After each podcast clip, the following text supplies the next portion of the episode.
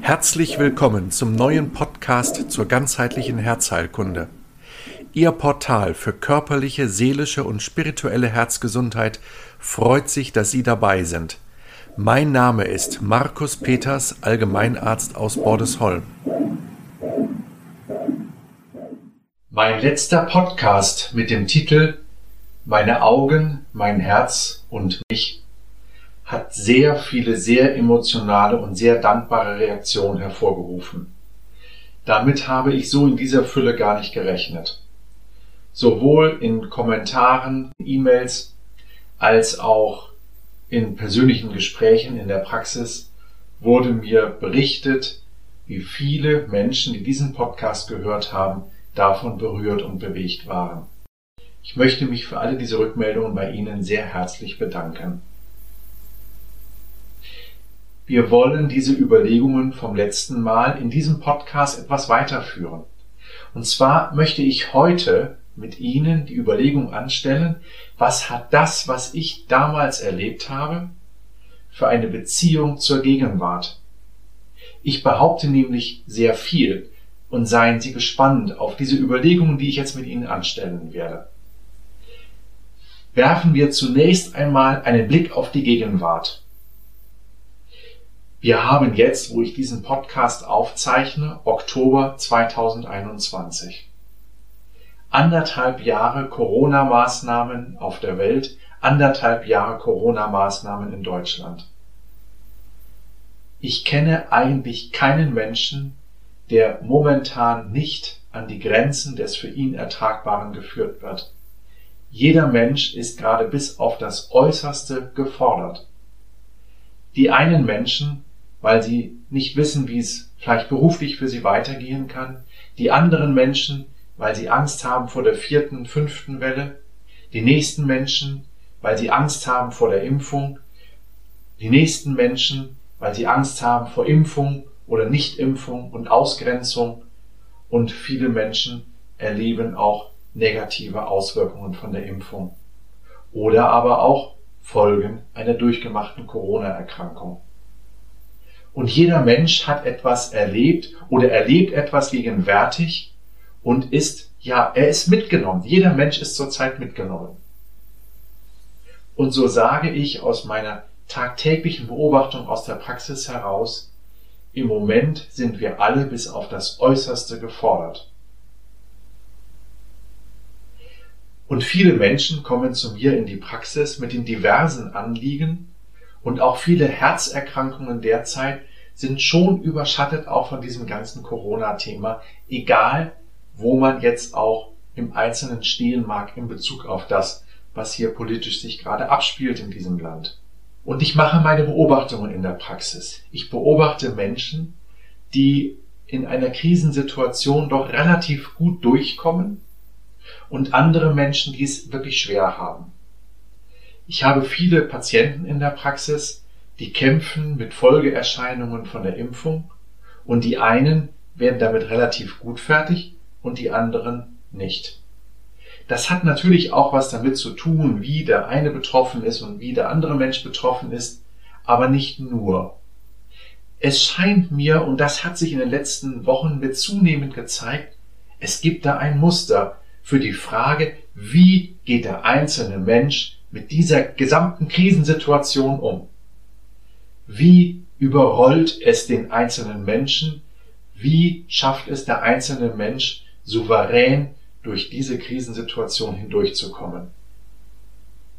Und ich beobachte in der Praxis, die einen Patienten können mit den Hilfsangeboten, die ich gebe, viel anfangen, können sie umsetzen und es verändert sich was.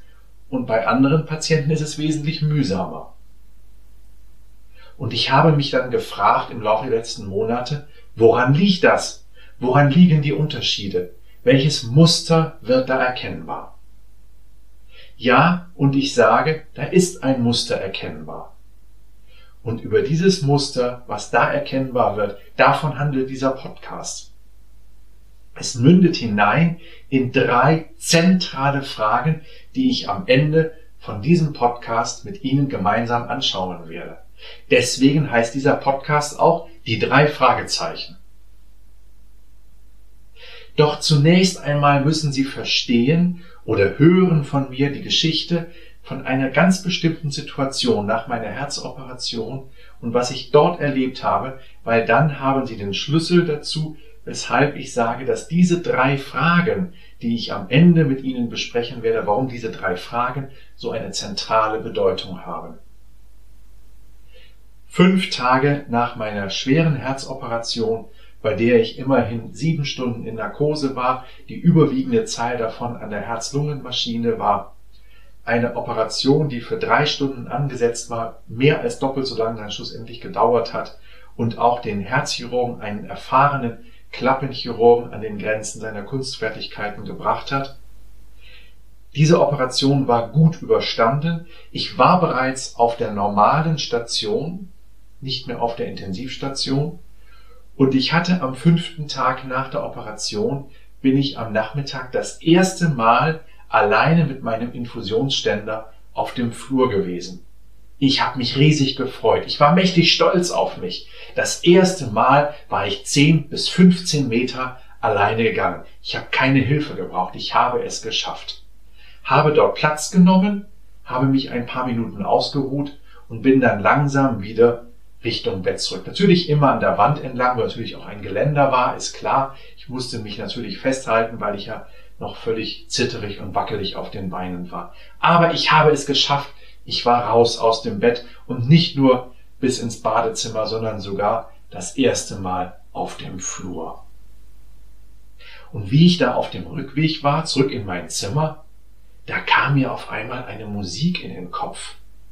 Und zwar der Erlkönig in der Vertonung von Franz Schubert.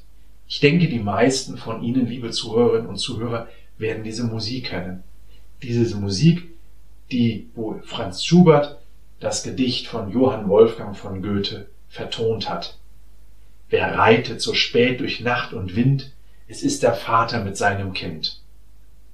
Ich werde den Text hier auch mit zu diesem Podcast unten in die Beschreibung hineinlegen, dann können Sie es nochmal nachlesen.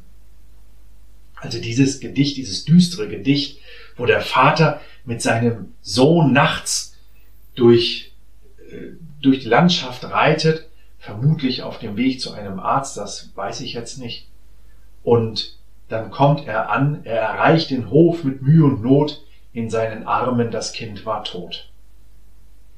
Goethe beschreibt hier die Situation einer Sepsis, einer Blutvergiftung, an der das Kind dann im Laufe dieses Rittes verstirbt. Und an dieses Lied dachte ich auf einmal. Nun gut, ich habe mit 17, 18, 19 Jahren hatte ich Gesangsunterricht gehabt, Solo-Gesangsunterricht ich habe damals auch Schubert-Lieder gesungen. Bis zum Erlkönig kam ich leider nicht.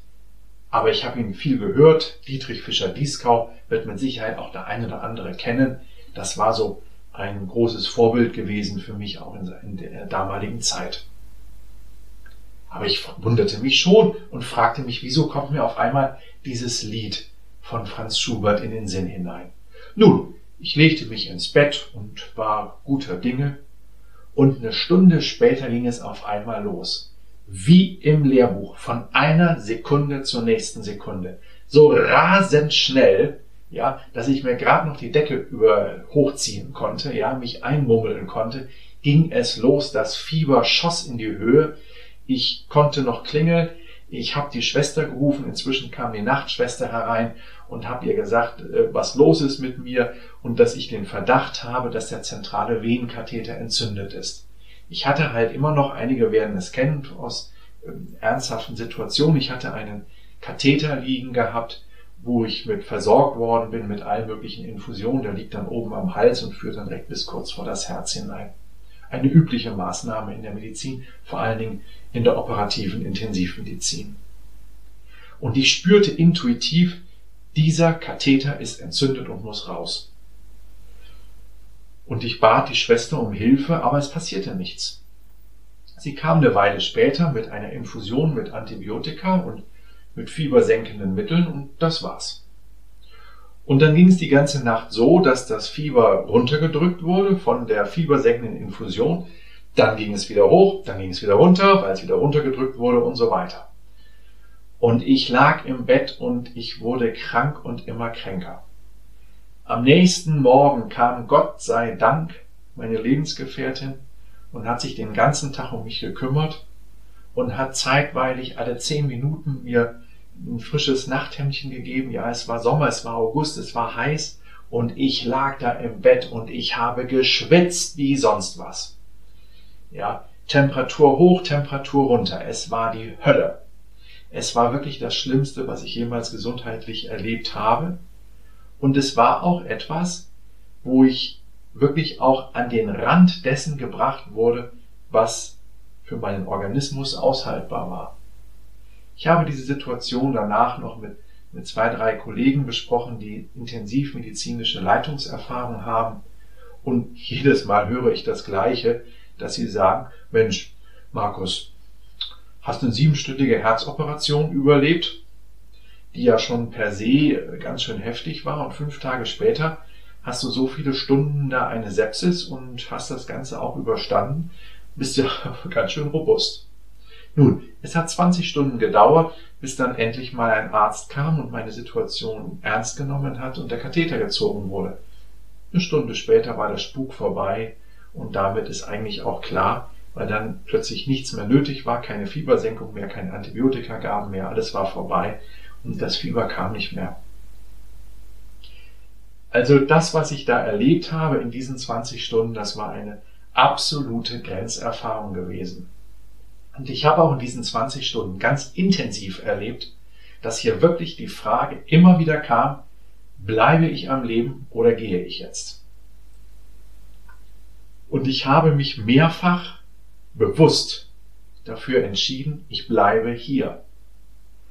Und zwar habe ich mir selber gesagt, okay, ich will hier bleiben. Ich habe jetzt diese Herzoperation überstanden. Sie war spitz auf Knopf. Und jetzt will ich nicht fünf Tage später an so einer dämlichen Sepsis hier versterben.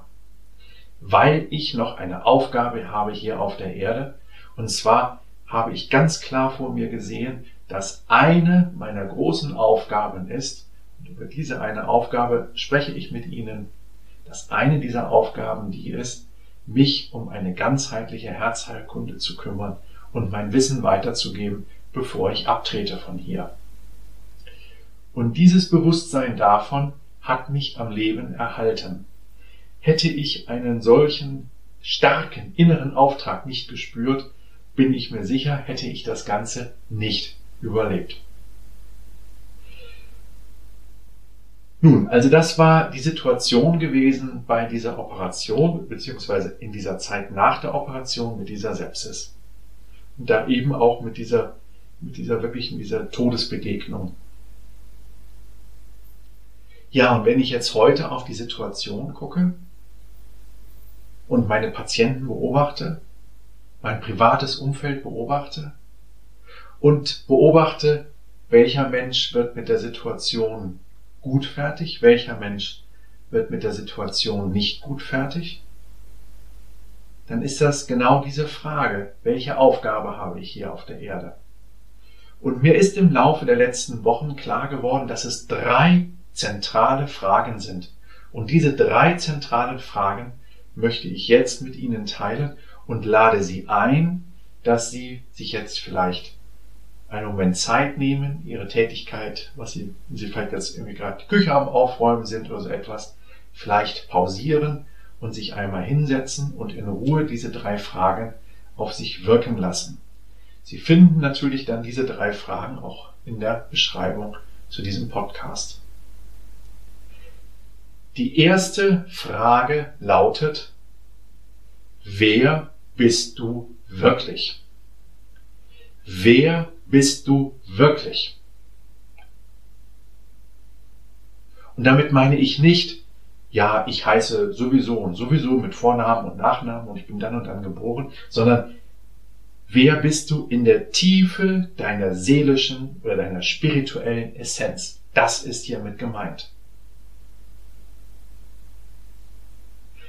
Die zweite Frage lautet, was ist der Ruf deiner Seele? Was ist der Ruf deiner Seele? Die zweite Frage. Was willst du? Wofür bist du hier auf der Erde? Was ist deine Aufgabe? Wonach, also, wofür ruft deine Seele dich? Die zweite Frage. Die dritte Frage lautet, was willst du hier auf der Erde? Was willst du hier auf der Erde? Und diese Frage stellt sich natürlich anders, ob jemand 20 Jahre alt ist oder so wie ich jetzt knapp Mitte 50 oder 80 Jahre alt ist. Wenn ich zurückdenke an die Zeit von vor 30, 35 Jahren, wie ich Anfang 20 war, ja, da hat man noch so viel Lebenszeit vor sich. Da war das natürlich ein völlig anderes Thema. Heute, zumal auch nach diesen wirklichen Grenzerlebnissen, von denen ich ja Ihnen jetzt so viel hier erzählt habe, stellt sich eine Frage natürlich nochmal ganz anders, weil ich ja nun wirklich auch am eigenen Leib die Begrenztheit des Lebens hier auf der Erde erlebt habe. Und natürlich stellt sich diese Frage auch, wenn ich dann hochbetagt bin, auch nochmal wieder anders. Und das ist überhaupt ein Merkmal von diesen drei Fragen. Ich möchte sie noch einmal wiederholen. Wer bist du wirklich? Was ist der Ruf deiner Seele? Was willst du hier auf der Erde? Es sind keine Fragen, die ich morgen Nachmittag zwischen 16 und 17 Uhr mal bearbeite. So wie ich eine bestimmte bürokratische Tätigkeit anfange und beende und dann bin ich irgendwann fertig. Nein, es sind Lebensfragen. Es sind Fragen von ganz tiefer seelischer, spiritueller Dimension. Und es sind Fragen, die wichtig sind, dass wir sie uns immer wieder stellen. Die Antwort kann nie eine letztendgültige sein.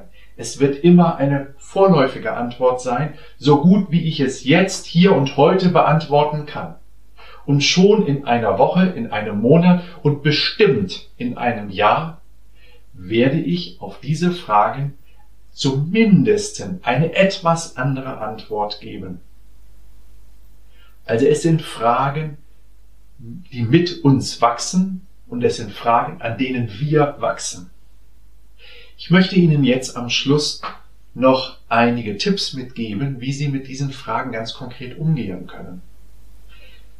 Ich bin mir sicher, einige Zuhörerinnen und Zuhörer werden gute Meditationserfahrungen haben, werden diese Fragen in die Meditation mit hineinnehmen können. Wahrscheinlich kennen Sie aus diesem Zusammenhang auch die Fragen. Aber es wird auch Zuhörerinnen und Zuhörer geben, die diese Erfahrung noch nicht haben, diese Meditationserfahrung. Und für diese Menschen möchte ich einmal ein paar ganz einfache Regeln mitgeben, weil jeder Mensch ist in der Lage, sich mit diesen Fragen aktiv auseinanderzusetzen. Nehmen Sie eine von diesen drei Fragen, am besten in dieser Reihenfolge, und zum Beispiel beim abendlichen Zähneputzen denken Sie über diese Frage nach. Stellen sich diese Frage vor die Seele. Und dann schlafen Sie ein und am nächsten Morgen beobachten Sie, okay, habe ich irgendwie eine Inspiration zu dieser Frage? Gehen Sie durch den Tag und beobachten Sie, was passiert. Es kann zum Beispiel sein, dass Sie zum Beispiel in einem Straßencafé sitzen und Sie hören vielleicht unfreiwilligerweise einem Gespräch vom Nachbartisch zu. Und da wird ein Satz gesagt, da sagt eine Person, die Person A, sagt zu Person B einen bestimmten Satz und Sie hören diesen Satz und dieser Satz berührt Sie ganz tief in Ihrem Herzen. Und Sie werden auf einmal ganz still und sagen sich, Mensch, dieser Satz, der war ja für mich. Und sie merken auf einmal, in diesem Satz steckt eine tiefe Bedeutung drin für sie. Also in diesem Sinne, ja, es kann das Beobachten der Natur sein. Es kann das auf der Parkbank sitzen und das Beobachten von anderen Menschen sein. Es kann das Lesen von irgendeinem Text sein und plötzlich fällt ihnen etwas auf und es spricht zu ihnen und in ihrer Seele entsteht eine Ahnung, von einer Antwort. Das sind ganz vorübergehende, leichte Momente, die einem schnell enthuschen können. Deswegen rate ich Ihnen, haben Sie, wenn Sie eine solche Übung machen, ein kleines Oktavheftchen bei sich mit einem Kugelschreiber und schreiben sich das sofort auf, weil es sehr gut sein kann, dass diese Erfahrung, auch wenn sie sehr wertvoll ist und Sie sogar merken in dem Moment, wie wertvoll sie ist, dass Sie trotzdem sich schon eine halbe Stunde später nicht mehr daran erinnern können. Das ist geradezu ein Charakteristikum von solchen tiefen Erlebnissen, dass sie sich oft sofort wieder verflüchtigen. Also von daher sofort aufschreiben. Häufig haben ja, oder eigentlich immer haben ja moderne Smartphones, moderne Handys ja auch eine Sprachmemo-Funktion. Auch die nutze ich dann manchmal, dass ich mir schnell eine Sprachmemo aufspreche. Ja, in diesem Sinne möchte ich Sie einladen, mit diesen drei Fragen umzugehen. Und am Schluss möchte ich Ihnen noch erzählen, dass früher in der alten griechischen Hochkultur gab es das Mysterium von Delphi, wo die Priester tätig waren, die Priester, die damals auch Ärzte waren, und für die Menschen, die dorthin kamen, gab es eine erste große Frage. O Mensch, erkenne dich selbst. Und diese Frage, O Mensch, erkenne dich selbst, das ist sozusagen hier etwas altertümlich formuliert. Die habe ich eben quasi in eine Sprache des 21. Jahrhunderts so umformuliert in den Satz hinein, wer bist du wirklich? Das ist das Gleiche. O Mensch, erkenne dich selbst oder wer bist du wirklich? Beides das Gleiche. Ja, also es ist eine uralte Frage, es ist eine Frage so alt wie die Menschheit selber, sich selber zu erkennen, sich selber zu reflektieren und über die Aufgabe, die wir hier auf der Erde haben, jeder als einzelnes Individuum immer wieder nachzudenken und zu reflektieren.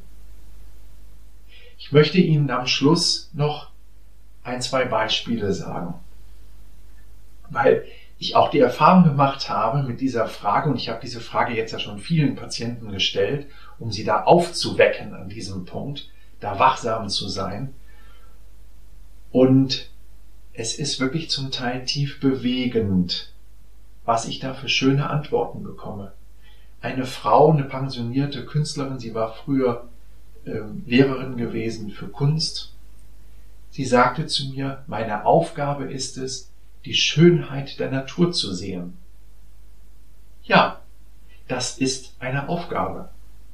Also es muss nicht die Aufgabe sein, ja, meine Aufgabe ist es, irgendwo äh, hinzufahren und äh, karitativ tätig zu sein oder so etwas. Ja, das kann es sein. Aber es kann auch die Aufgabe sein, meine Aufgabe ist es, die Schönheit der Natur zu sehen. Eine Antwort, die ich auch von einem anderen Patienten in ähnlicher Weise auch gehört habe, der gesagt hat, meine Aufgabe ist es, für meine Frau da zu sein, meine Aufgabe ist es, für meinen Garten da zu sein und meinen Garten gut zu pflegen und zu hegen. Auch das kann eine Aufgabe sein. Also das mal so als Inspirationen, dass Sie jetzt nicht irgendwie denken, huch, nein, diese Aufgabe, sie kann auch ganz sich ja, ich möchte mal sagen, sich im Verborgenen abspielen. Es muss nicht, es kommt nicht auf die Größe drauf an. Es kommt auf die Frage des Feuers der inneren Begeisterung an. Das ist die Aufgabe, die dahinter steht. Wofür brennst du? In diesem Sinne wünsche ich Ihnen ein gutes Nachsinnen über diese drei Fragen und kommen Sie gut durch die gegenwärtige Krise. Vielen Dank für Ihre Aufmerksamkeit. Ich bin Markus Peters, Gründer und Inhaber der Praxis Herztherapie Nord, Motto Ganzer Mensch, gesundes Herz und der Akademie Der Herzerklärer. Auf diesen beiden Plattformen Herztherapie Nord und Der Herzerklärer finden Sie viele weitere Informationen zu meiner Arbeit. Tschüss, bis zum nächsten Mal.